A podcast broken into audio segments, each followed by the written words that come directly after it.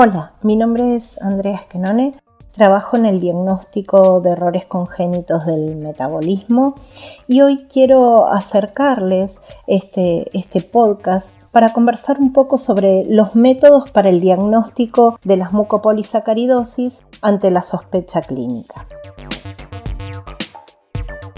Sabemos que la mucopolisacaridosis son un grupo de enfermedades de depósito lisosomal dentro de los errores congénitos del metabolismo. Cada MPS se produce por una mutación en un gen específico, causando un defecto enzimático que provocará la acumulación y excreción de glicosaminoglicanos, que serán los responsables del cuadro clínico que desarrollará el paciente.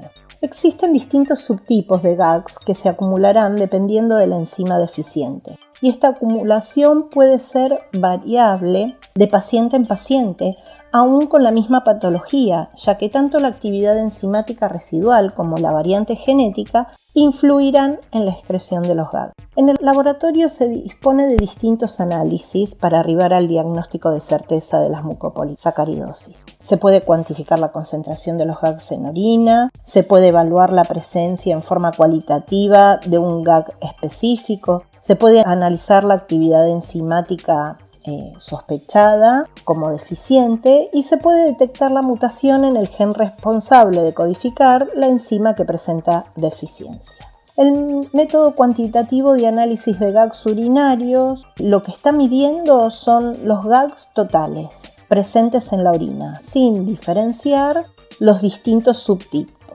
La concentración de GAGs detectada puede corregirse por la concentración de creatinina urinaria y la interpretación correcta de un resultado cuantitativo requiere rangos de referencia apropiados. ¿Por qué? Porque la proporción de GAGs y creatinina excretada en las orinas es mayor en bebés y en niños y va disminuyendo con la edad y luego permanece constante durante la edad adulta. Se debe tener en cuenta también que si un paciente presenta concentraciones normales de GAGs en orina, esta situación no excluye la posibilidad de que tenga una mucopolisacaridosis. Y por otro lado, los neonatos sanos excretan altas concentraciones de GAGs. Por lo tanto, no debe considerarse una prueba de detección confiable en este grupo etario.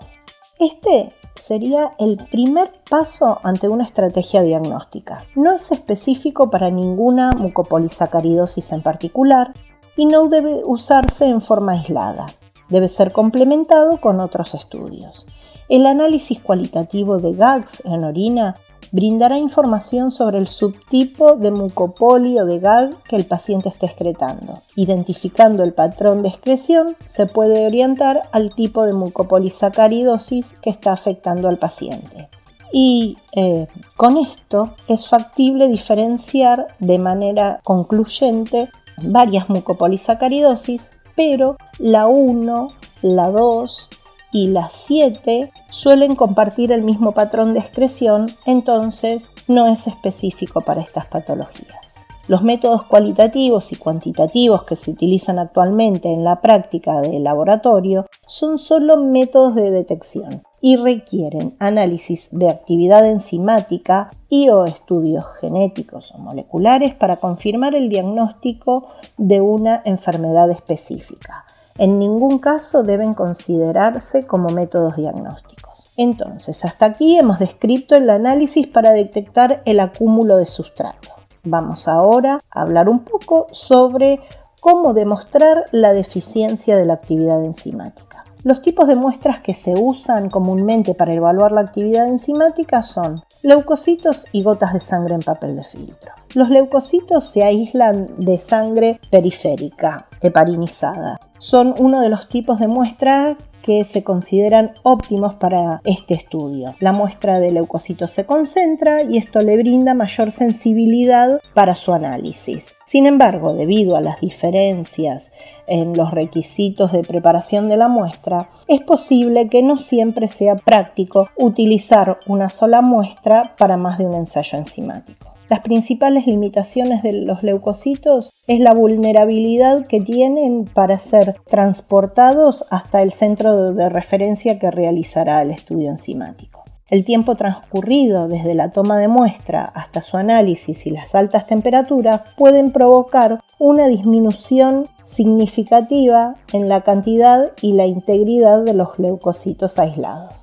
En cuanto a la gota de sangre en papel de filtro o dried blood spot, debido a la facilidad que presenta este tipo de muestra para su recolección y transporte, se han transformado en una alternativa conveniente. Se utiliza ampliamente en varias regiones del mundo y dado que los valores de las actividades enzimáticas lisosomales en gotas de sangre varían de laboratorio en laboratorio, es importante que cada uno defina sus propios rangos de referencia, tanto para la población normal como para la población afectada. Y aunque esta variación puede deberse en parte a diferencias poblacionales y las técnicas aplicadas, es fundamental que esté expresada en el resultado. Una de las ventajas de trabajar con gotas de sangre es la posibilidad de realizar estudios a gran escala, aplicando determinadas estrategias para la detección temprana de pacientes. Es como realizar un screening selectivo en poblaciones de riesgo. También la gota de sangre permitió que varios programas de screening neonatal de distintos países del mundo estén evaluando incluir alguna de las mucopolisacaridosis en sus paneles de detección. Cualquiera sea el material biológico elegido para estudiar en el laboratorio, es sumamente importante que las muestras sean acompañadas por toda la información clínica referida al paciente, porque esto va a permitir que los resultados sean interpretados óptimamente. La identificación de las mutaciones en el gen a estudiar comienza con la recolección de muestra de ADN, que normalmente se realiza de sangre periférica. La detección de las mutaciones responsables de la patología puede realizarse por secuenciación del gen específico o bien estudiando un panel por NGS, Next Generation Sequencing, en el cual estén incluidos los genes responsables de las mucopolisacaridosis. El laboratorio responsable del estudio genético clasificará las mutaciones encontradas y puede que no solo se detecten mutaciones patogénicas descritas previamente, sino también que se detecten polimorfismos que no serán responsables de la patología. Y aunque en menor proporción, también podrán detectarse mutaciones que no hayan sido descritas previamente. Esta situación de incertidumbre que puede generar un estudio genético es importante que el médico la transmita previamente al paciente o a su familia para que estén al tanto del impacto que puede generar un estudio genético. Entonces, el análisis molecular puede ser una herramienta poderosa para confirmar el diagnóstico en pacientes con resultados no concluyentes de gags urinarios o de actividades enzimáticas. Sin embargo, es importante tener en cuenta que el análisis molecular no siempre detectará dos mutaciones, que puede detectar nuevas variantes de significado desconocido. Cualquiera de estos dos hallazgos puede crear problemas para el médico, así como ansiedad a la familia tanto los resultados de los estudios bioquímicos como genéticos siempre deben ser interpretados en el contexto clínico del paciente y teniendo en cuenta también su historia familiar. Muchas gracias.